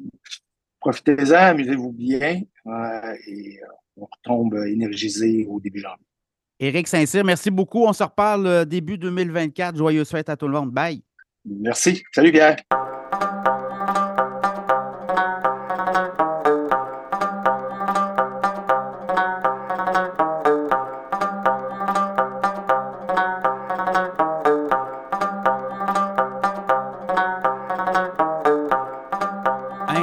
Un 2 pour 1 aujourd'hui dans notre chronique financière avec Frédéric Turcotte et Mireille Rondy. Comment allez-vous? Très bien, merci, Pierre. Ben oui, c'est le fun parce que là, ça bouge. Euh, Mireille, euh, Frédéric, vous faites équipe et là, il y a du 109 qui s'ajoute. ben, écoute, je, vais prendre le crachoir, comme on dit. Euh, oui, nous, on a un troisième membre de la famille qui s'ajoute à l'équipe, donc qui s'appelle Thomas, qui sera officiellement un économiste en mai. 2024. Donc, quand les clients vont pouvoir nous parler de, toutes sortes de points de vue d'économistes, ben, on pourra dire qu'on en a un dans l'équipe fraîchement sortis euh, de l'école euh, et euh, avec des connaissances qui seront vraiment à jour. Donc, c'est un, beau plus pour nos clients. Oui, tout à fait. Et puis, ça amène une vision un peu plus jeune aussi, forcément, dans l'équipe. Hein. Les gens nous disent des fois, vous il reste encore combien d'années à travailler? Il nous en reste encore beaucoup, mais donc d'avoir un visage plus jeune un peu dans l'équipe, je pense que c'est quelque chose d'assez intéressant pour nous. Et c'est assez rare dans l'industrie aussi. Là. On n'a pas vu des tonnes de bureaux qui euh, fonctionnent, le couple et l'enfant. Il y a souvent des équipes qui sont constituées, mais euh, c'est rare qu'on voit. J'ai seulement un seul exemple en, tête où le fils travaille avec son père, mais pour le reste, c'est rare. J'en ai pas vu à trois. Donc. Et, euh, l'économiste va pouvoir apporter de l'eau au moulin, c'est-à-dire que sur euh, de l'analyse, sur des, ce qui s'en vient au niveau économique, macro, micro, ben, les connaissances de Thomas vont être bien vues là, au sein du bureau.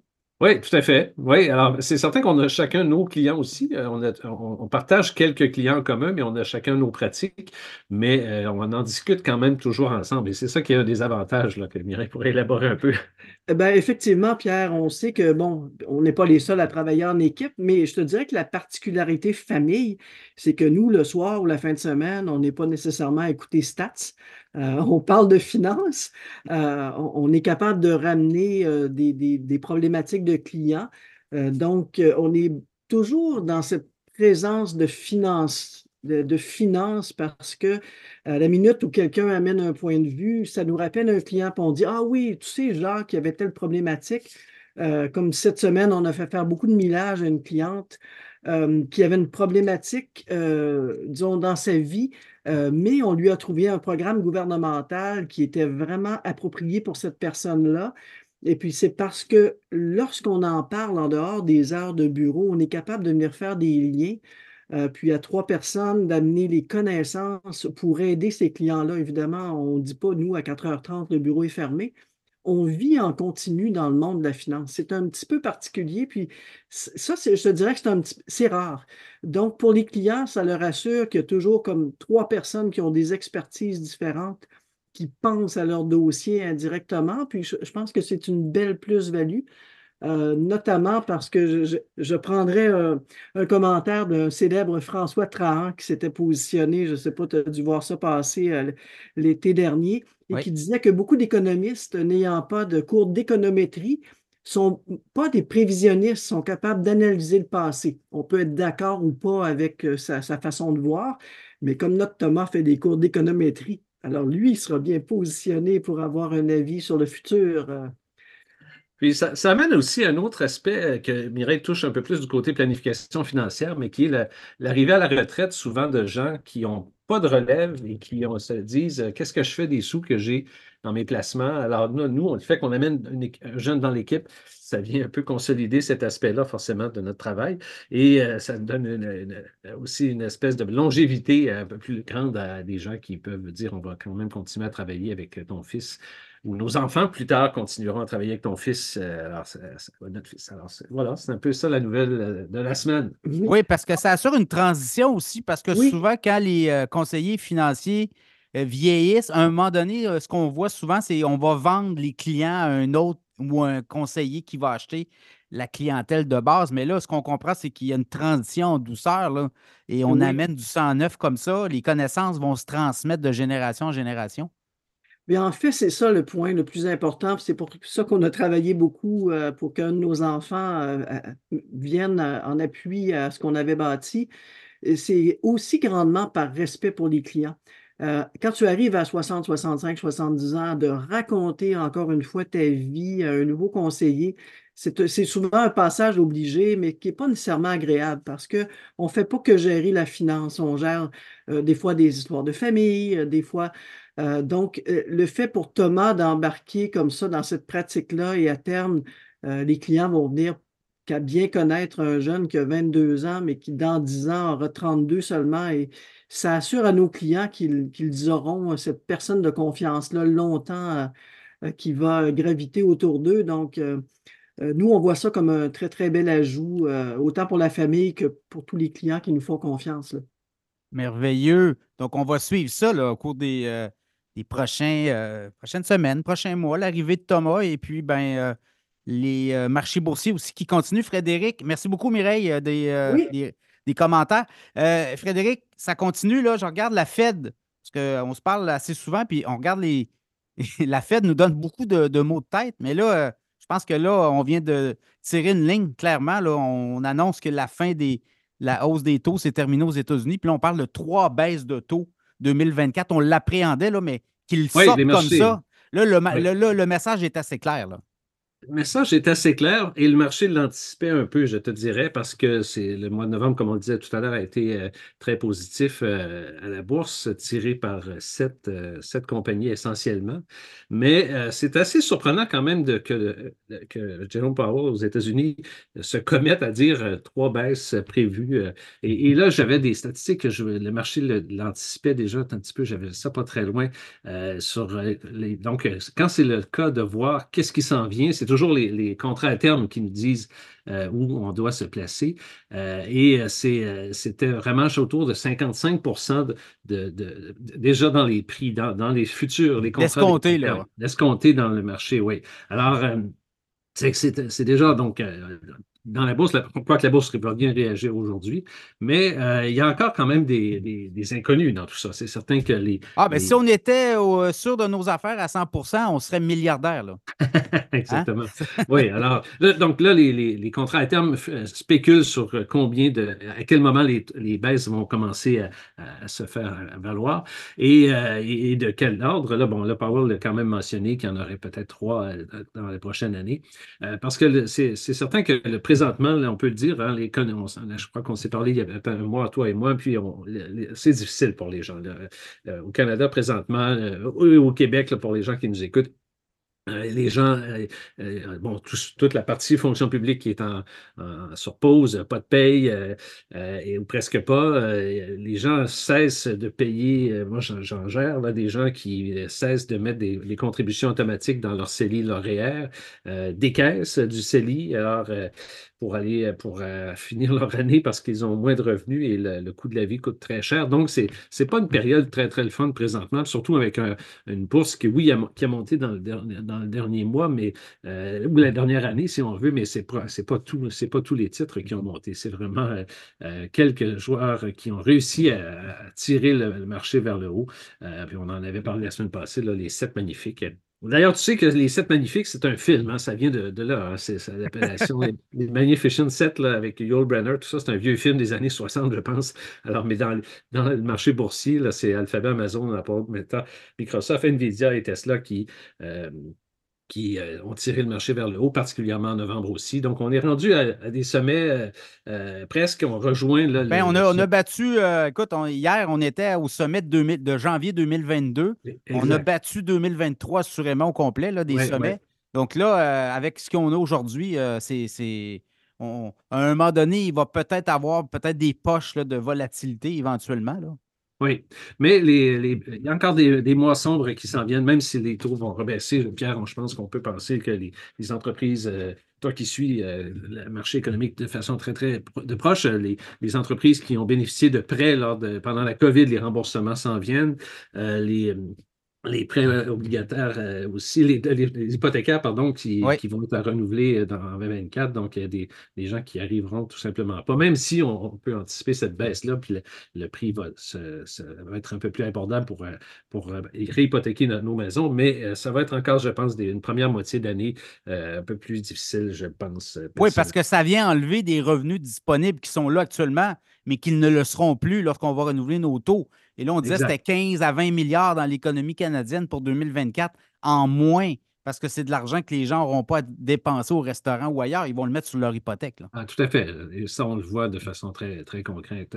Mais bon, il y a quand même d'autres signaux. On parle souvent de l'indice, euh, le VIX, qui, qui est l'indice de la volatilité, de la peur, donc qui est à son plus bas vraiment depuis 2020, euh, euh, autour de 12 piastres. Donc, c'est la première fois depuis la pandémie que c'est aussi bas que ça. Donc, ça, c'est quand même un signal aussi précurseur qui, que la confiance est, là, du côté américain particulièrement. Du côté canadien, si on regarde le marché canadien depuis euh, écoute, depuis, c'est vraiment pas, c'est du surplace. On n'a vraiment pas fait grand-chose euh, depuis, depuis juin 21, en fait. Euh, et ce que l'on pense, c'est que les, il peut y avoir un petit peu de croissance du côté canadien, s'il y en avait, particulièrement les compagnies qui sont les, celles qui font grossir leurs dividendes de, façon répétée.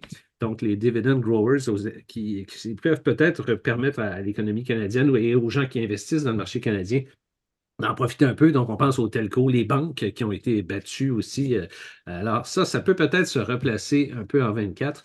mais les analystes sont assez conservateurs sur les possibilités, euh, en tout cas de tout ce que je lis et j'écoute euh, du côté canadien. S'il y avait encore du mouvement intéressant, c'est peut-être un peu plus du côté américain euh, où, on a une masse critique de, PME, de small cap, qui sont quand même des compagnies importantes en termes de valorisation boursière et qui sont toujours les premières à se sortir des ralentissements et des, baisses de marché. Donc, tout le small cap euh, va profiter d'une baisse de taux, c'est-à-dire qu'ils vont, eux, continuer à reprendre leur, cycle pour emprunter à nouveau, pour acheter des, nouvelles, des nouveaux équipements, financer des projets. Et ça, ça, forcément, ça va se refléter dans le titre, dans les titres boursiers pour cette catégorie-là d'actions. Ça, ça veut dire euh, Russell 2000, l'indice, hein? Euh, exactement, oui, oui. Elle, elle, s'est fait, fait, brasser pas mal, là aussi. ah, euh, exactement. Alors, c'est là peut-être qu'on peut voir où se positionner pour 2024. Et c'est c'est intéressant aussi de voir un peu que, bon, l'année 22 a été très, très, très difficile et il y a toujours une association au cycle des, du rendement des, pas du rendement, mais des émotions des investisseurs. Hein. Et là, on peut se poser la question, est-ce qu'on a atteint ce point-là, le creux, où on capitule, on se dit, bon, n'y a rien à faire dans le marché boursier, on s'en va dans le marché monétaire, euh, et euh, parce que le marché monétaire, dans la dernière année, était quand même intéressant avec des taux, des rendements de près de 5 alors, euh, et des CPG. Alors, il y a beaucoup, beaucoup d'argent qui sont sortis des fonds des, fonds mutuels au Canada. Alors, je suis allé voir les statistiques, Pierre, pour toi, pour regarder ça ensemble un peu. Alors, c'est 12,5 milliards de dollars qui est sorti depuis le début de l'année des fonds communs de placement au Canada. Donc, ça fait huit mois de suite que l'argent sort. Euh, Il y a plus de fonds que d'entrées, hein, c'est ça? Euh, oui, plus de, de, de, sorties. De, sorties que d'entrées, effectivement. Donc, et, ça, ça, ça veut dire 12,5 milliards. Ça comprend un milliard qui s'est déplacé du côté du marché monétaire. Donc, les gens, on, fait quoi avec cet argent-là? Ils sont, allés vraiment, je, pense, beaucoup dans les CPG, dans, les, dans les, certificats de placement garantis dans les banques et dans les outils de marché monétaire. Alors, il y a vraiment seulement le mois de février qui avait été positif un peu. On peut penser que c'est les REER qui ont ramené un peu, plus, un peu plus d'argent dans les contributions des fonds mutuels. Mais euh, donc, c'est une année vraiment oubliée pour euh, les, les entrées nettes de fonds euh, dans, les, dans les, les, fonds mutuels au Canada. Donc, c'est vraiment les deux pires années, 22 et 23, depuis longtemps. Alors, est-ce que les, les, investisseurs sont prudents? On sait que les investisseurs investissent jamais au bon moment. Hein? c'est vraiment pas dans la nature des gens, d'une façon générale, d'acheter ce qui est à et de profiter de hausse, on achète souvent, presque tout le temps, ce qui monte. Alors, ben, c'est ce que Charlie Munger, qui est décédé la semaine dernière, disait. Il dit euh, on, des fois, vous nous prêtez des intentions d'être bon, mais c'est juste qu'on achète quand il y a des gens qui nous le vendent à rabais. Là. Exactement. Alors, alors ce cycle des émotions-là, chez les investisseurs, là, quand on fait une belle petite courbe qui descend et qui remonte, là, un beau, une belle petite montagne double, donc le, sommet, bon, c'est l'optimisme, tout va bien. Après ça, on, euh, on monte vers l'optimisme, pardon, ça c'est le, sommet de notre courbe. Euh, alors après ça, il y a l'exaltation, la frénésie. On, puis on arrive vraiment à l'euphorie, qui est vraiment le maximum. Tout va bien, le marché boursier nous amène euh, des rendements vraiment intéressants. Et après ça, bien on, on commence à redescendre de l'autre côté. Alors là, il y a le déni, il y a des phases de déni, d'anxiété. Là, on commence après ça à avoir peur. On commence à être déprimé et là, on commence à, paniquer puis on vend nos, stocks, on vend nos placements. Alors, euh, et euh, donc là, c'est, les gens se disent, ça y est, on a manqué notre, notre phase de croissance, donc on va vendre pour se protéger. Et on vend, euh, c'est ça, on vend à perte, là. Exactement. Et là, on arrive après ça, ce qu'on appelle la, capitulation, puis le découragement. Ça, c'est vraiment le creux de notre courbe qu'on vient de dessiner mentalement. Alors, et c'est là que l'opportunité, elle est au maximum. Quand on est vraiment dans le creux du marché, qui est toujours très difficile à détecter. Bien sûr, c'est pas facile de savoir si on a atteint le cru. Euh, alors, euh, mais c'est là que les, les, les, gens commencent à, mettre des sous, euh, qu'on devrait commencer à remettre des sous dans, dans, le marché et dans le marché des actions. Et après ça, bon, là, on a différentes phases. On est sceptique un peu à la reprise. On a de l'espoir. Après ça, oups, ça va mieux, le soulagement. Puis là, on revient à notre début où on était optimiste face à la, possibilité des marchés. Donc, ce cycle des émotions-là, on n'est vraiment pas programmé pour le prendre au bon moment. Puis tu as raison de mentionner que, Warren Buffett et Munger étaient des experts dans ça.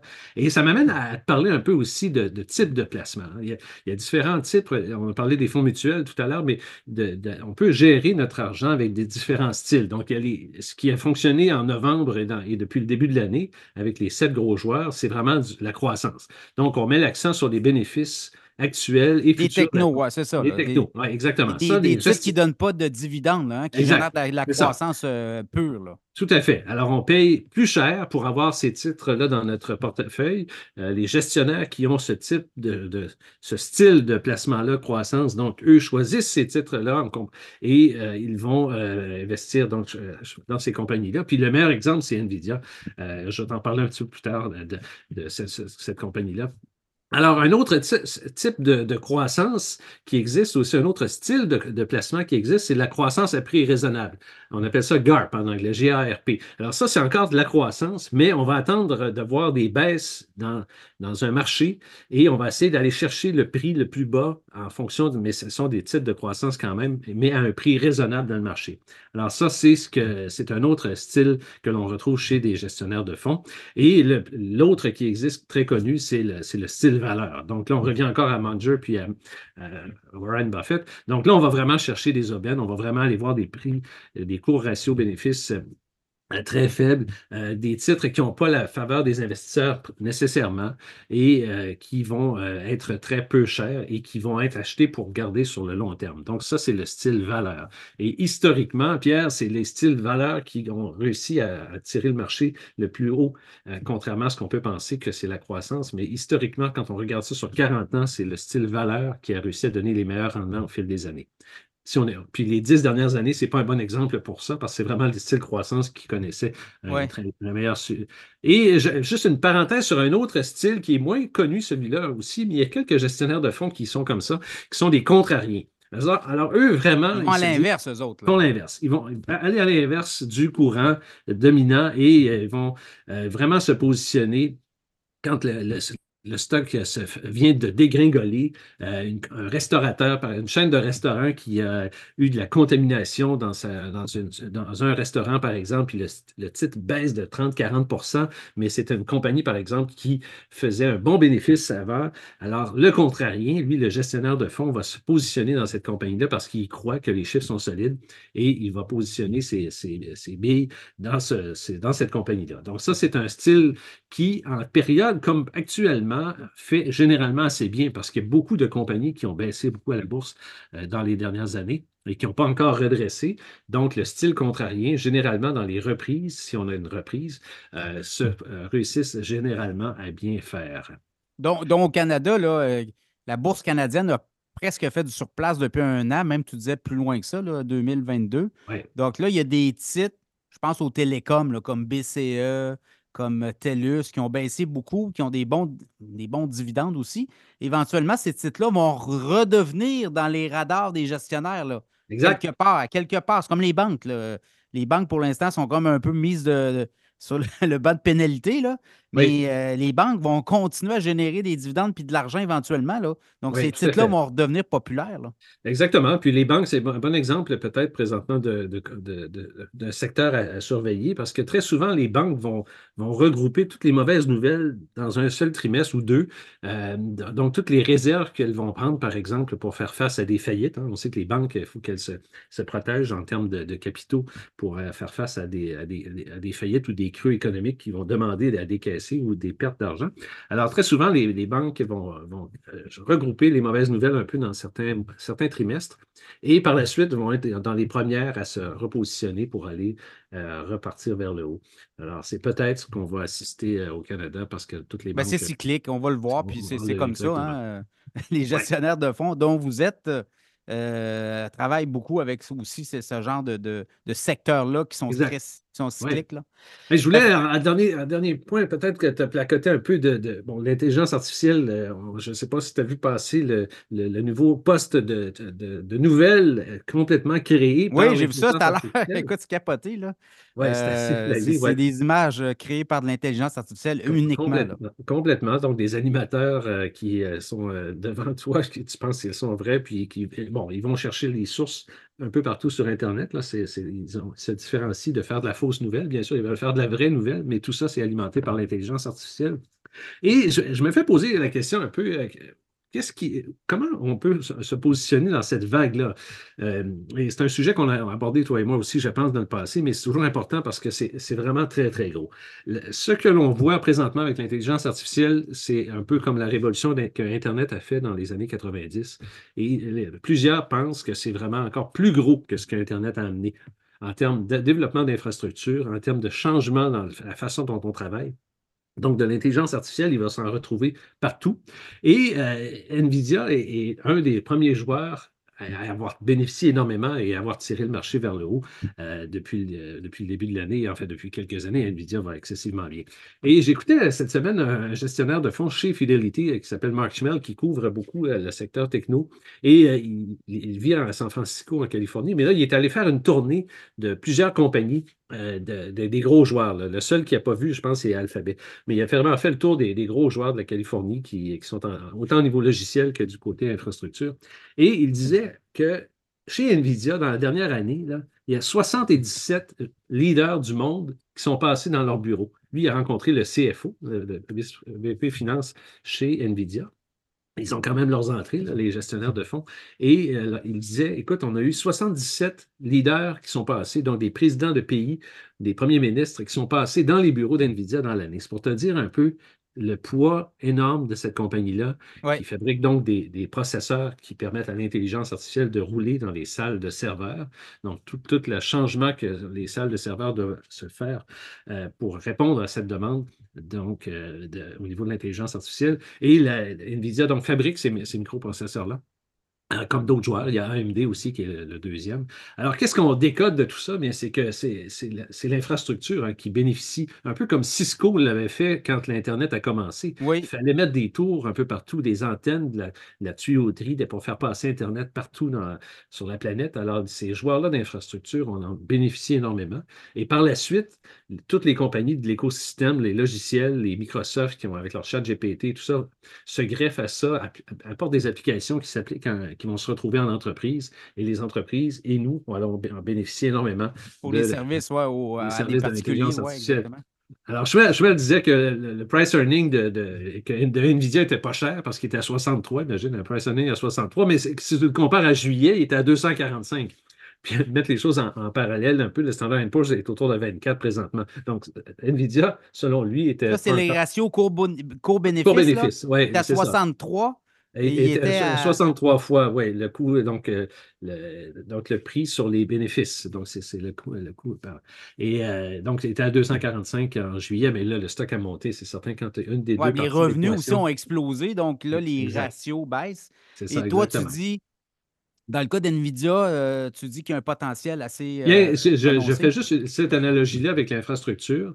Euh, c'est certain que le titre est, assez cher quand même, mais si c'est vrai que la, croissance, on est qu'au début de cette vague-là et qu'on répète un peu le modèle de l'arrivée de l'Internet dans les années 90, bien, les fabricants d'infrastructures donc devront en bénéficier. Et par la suite, les, et c'est déjà un peu le cas aussi des fabricants de logiciels. Microsoft, par exemple, utilise beaucoup avec OpenAI, ils ont mis une, euh, ils ont pris une participation dans la compagnie qui fabriquait le chat GPT. Donc, ils commencent déjà à bénéficier et euh, ça, va continuer comme ça. Euh, Tesla aussi, forcément. Ben, Elon Musk lance XAI, là, il a levé. Exactement. Il, veut lever un milliard. Là. Actuellement, il y a des, des positions. Là. Je pense qu'il y a 300-400 millions d'investissements déjà d'annoncer. Oui, exactement. Il, est là-dedans lui aussi parce qu'il faut se rappeler, là, ChatGPT, OpenAI, Elon Musk était au départ un gros actionnaire. C'est lui qui a trouvé le nom d'OpenAI, d'ailleurs. Oui, exactement. Alors, on est dans une période quand même euh, fascinante, euh, Pierre. On regarde ça. Ça va vite, hein? Ça, va, vite. oui, mais on, se dit toujours, bon, euh, on essaie de se décoller de la, Fed, des, des, hausses de taux et tout ça. On, essaie toujours de se ramener à se dire, bon, c'est sur le long terme qu'il faut regarder ça. Il faut regarder les compagnies qui font des bénéfices. C'est ça qui tire la bourse vers le haut quand une compagnie dégage des, bénéfices sur le, le court terme et le long terme. Alors, c'est ce qu'on achète quand on achète des stocks à la bourse Mais c'est certain qu'on est dans une période absolument incroyable. Puis dernier point, là, je connais mon, mon intérêt. D'ailleurs, j'achète de lire la biographie d'Elon Musk, euh, qui est une méchante brique, mais qui se lit euh, de façon euh, absolument vraiment très, très intéressante. C'est des courts chapitres et c'est vraiment fascinant de voir toute l'évolution à partir de quand il a fondé ces deux compagnies majeures, Tesla et, Star, SpaceX. je ne sais pas si tu as vu hier, ils ont lancé la version 2 du robot de, de Tesla. Donc, le Optimus version 2. Alors, j'invite tes auditeurs à taper ça dans, YouTube pour aller voir, euh, ou dans Google pour aller voir comment. On fait des tâches qu'on ne faisait pas sa version. La, progression. Moi, ce qui m'épate, c'est la progression en l'espace d'un an. Euh, comment ils ont réussi à faire un robot de forme humaine avec une dextérité. Euh, ils ont enlevé du poids dans, dans le robot. Ce n'est pas un robot très, très gros. Hein. Il mesure à, à peine 5 pieds 8 ils ont enlevé du poids, ils pèsent moins, donc ils marchent plus vite. Euh, et puis, ils commencent vraiment à avoir euh, une allure intéressante au niveau de la manipulation des, objets. Donc, on le voit dans la vidéo qui a été diffusée hier, euh, donc le 12 décembre, pour la première fois, manipuler des œufs. Donc, euh, on présume que l'œuf n'est pas cuit, mais en tout cas, même s'il était cuit, c'est quand même intéressant de voir comment, avec la dextérité qu'il a, un œuf qu'il passe d'une main à l'autre avec des senseurs sur le bout des doigts. Alors, euh, est-ce que ça, veut dire, ça, des robots, euh, pour les gens qui, qui se disent, bah, c'est bien beau tout ça, mais ça fait quoi, à part dans les films, qu'est-ce qu'on peut faire?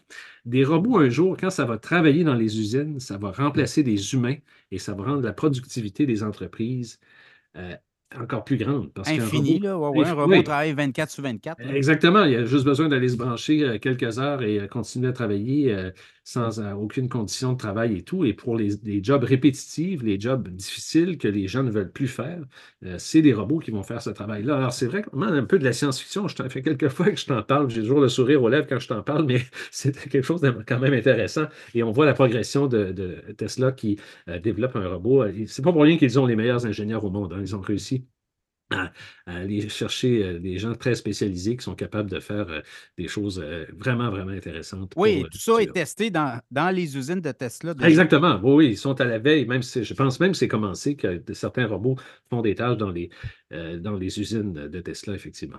Donc, à suivre, Frédéric, tout ce qui s'est dit là, il faut faire attention. Là. Il y a des mises en garde. Ce ne sont pas des conseils ni des recommandations. Non, non, écoute, on essaie toujours d'être prudent. C'est des sources qui sont fiables et pertinentes. Alors, c'est d'ordre général ce qu'on discute et ça s'avère bien sûr incomplet par rapport à la situation personnelle de tes, de tes auditeurs. Pierre, euh, les commentaires euh, que je fais, ce pas des conseils d'investissement. Euh, ça n'exprime pas l'opinion, bien sûr, de Valeur Mobilière Peak et Valeur Mobilière Peak n'est pas responsable du contenu de mes commentaires.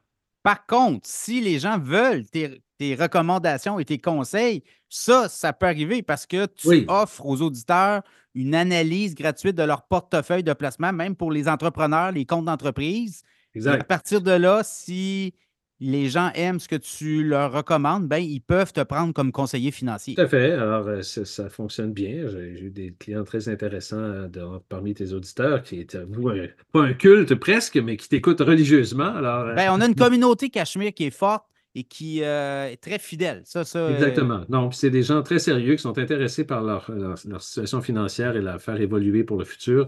Et puis, bon, c'est ça que je, donne euh, quelques devoirs aux gens qui m'appellent et qui me contactent. Ils peuvent réserver sur mon site web frédéricturcotte.com une plage horaire ou m'appeler au 418-681-91 poste 253. Et je regarde ça avec eux, je leur placote un peu. Et puis, c'est certain que gérer ses finances, là, des fois, on, dit ça, ma femme et moi et mon fils bientôt que quand tu demandes aux gens, ah, envoie-moi tes relevés, euh, tes rapports d'impôts, c'est pas des affaires de fun à faire, hein. c'est des devoirs à faire comme quand on était à la petite école, pas agréable à faire nécessairement et qui prennent du temps ou en tout cas, on n'a peut-être pas toujours ça sous la main. Mais une fois qu'on a passé cette étape-là, qu'on a investi peut-être un petit peu de temps à regrouper ces papiers puis nous les envoyer, euh, puis à prendre le temps de discuter avec moi, euh, bien, je pense que les gens bénéficient, puis c'est ça que j'offre à tes auditeurs. Excellent, Frédéric. On se reparle prochainement. Oui. Euh, et sinon, ben, euh, joyeuse fête, hein, parce que ça, va aller vite. 2024, euh, là, vous le voyez, là, c'est parti. Des baisses de taux, ça, c'est pour les investisseurs. des fois, des baisses de taux, ça peut donner de l'oxygène dans, dans, la machine. Hein. Oui, beaucoup, beaucoup d'argent disponible dans les marchés euh, monétaires et CPG et tout ça. Alors, c'est certain que du côté obligataire, comme on a mentionné, ça peut être intéressant et du côté des actions aussi, parce que l'afflux d'argent fait bien sûr monter les titres à la bourse. Alors, c'est ce qu'on peut souhaiter pour 2024. Merci beaucoup, Frédéric. À la prochaine. Un plaisir, bien.